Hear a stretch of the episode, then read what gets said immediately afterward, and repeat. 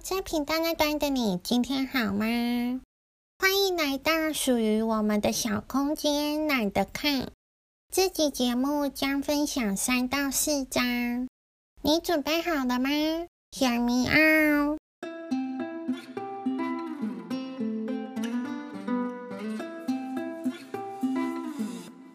第三章，东山再起。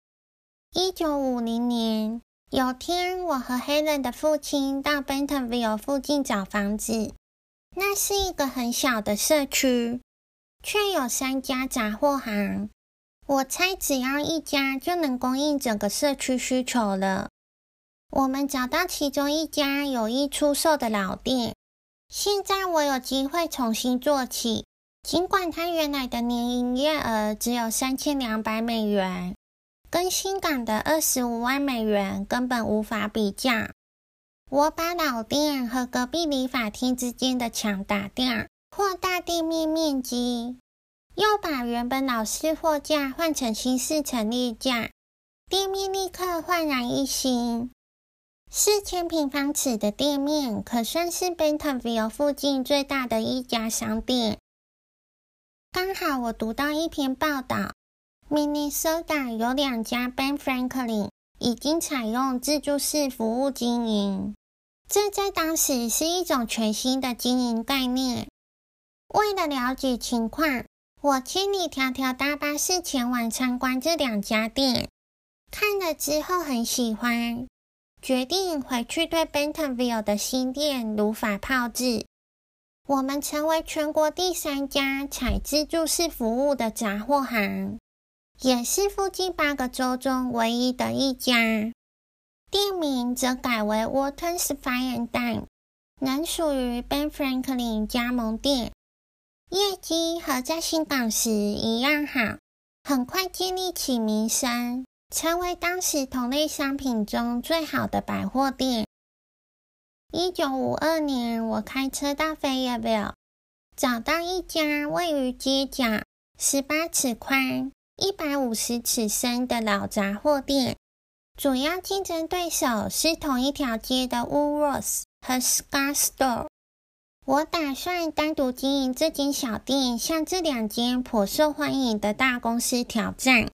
新开的店依然是 Ben Franklin 加盟店，店名叫做 Walton's Fine and Dime，同样采用当时最新潮的自助式服务。这是我长期经营策略的开始，不断创新、实验、扩张。生意扩张后，我需要人手管理新店，但我没有太多钱雇佣有经验的老手，所以我就在同行之中挑选，直接跑到别家店寻找具有管理能力的人才。那段时间，整天都在寻找创意和产品。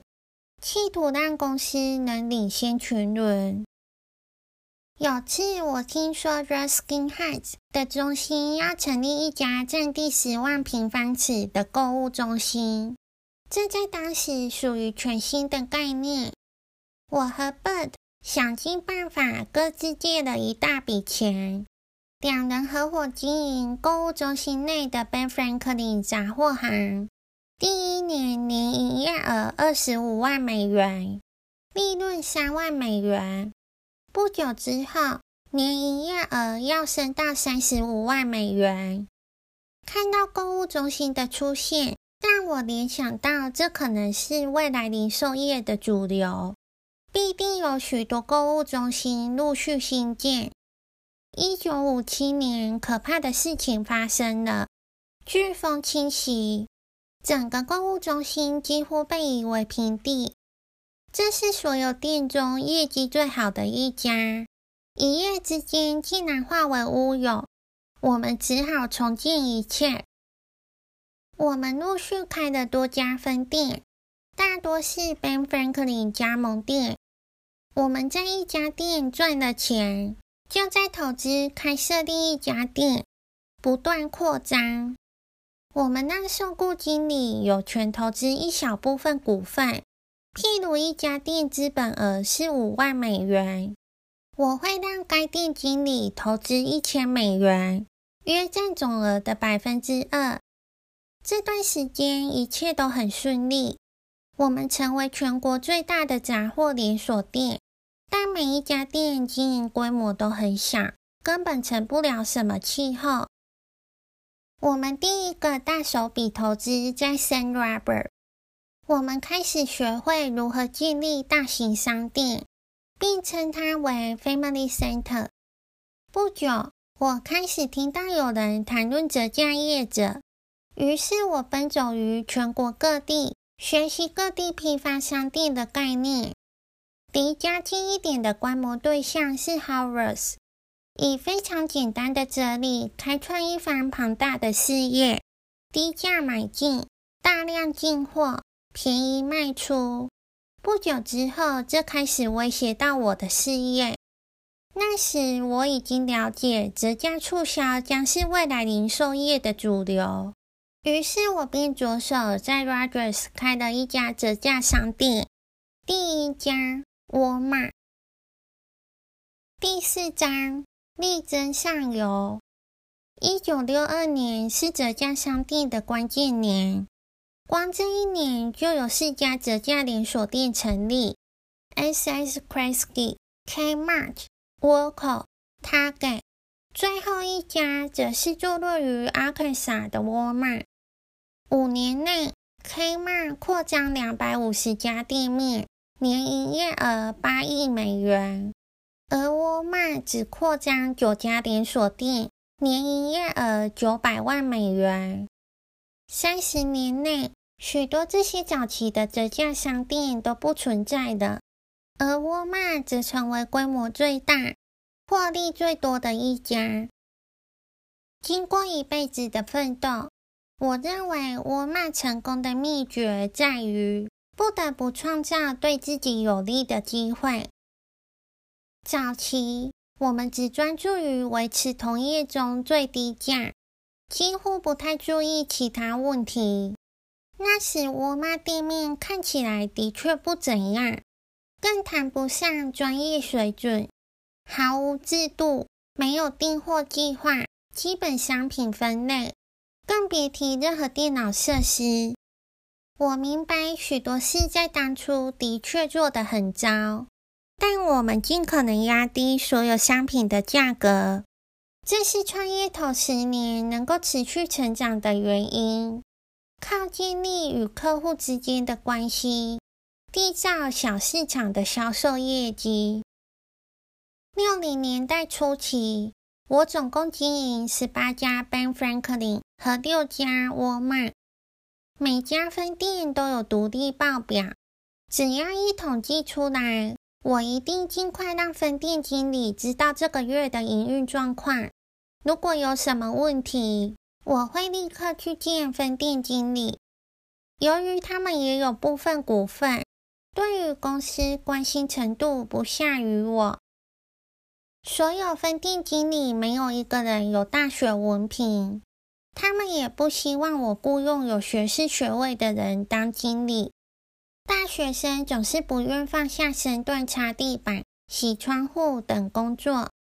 经理都是杂货业出身，工作经验、学历背景和经营理念都很类似。我要的是行动至上、说做就做的人。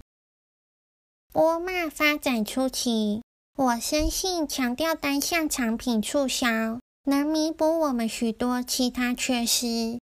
如不够专业的采购计划、不理想的商品分类和缺乏后勤资源等等，这是另一种力争上游的方式。在缺乏一些基本条件下，自己摸索奋斗。第一项使我们有今天成就的原因是，从一开始，每个星期六早上，所有分店经理都必须聚会一次。检讨前一周采购的商品和分析各项商品的利润，这就是我们的采购组织。我们共同商讨促销计划和研究采购方向。只要有人犯错，不论是我或其他人，我们都会提出来，坦诚错误，并检讨改进。然后才开始另一天的工作。我们试图弥补经验不足及缺乏专业素养的另一项做法是，花更多时间研究竞争对手。我们有自己做事情的原则和方式，或许和别人有些不同。有些人也许得花一点时间才能适应，但只要你肯去想，一切就是这么直接、简单。这就是我嘛。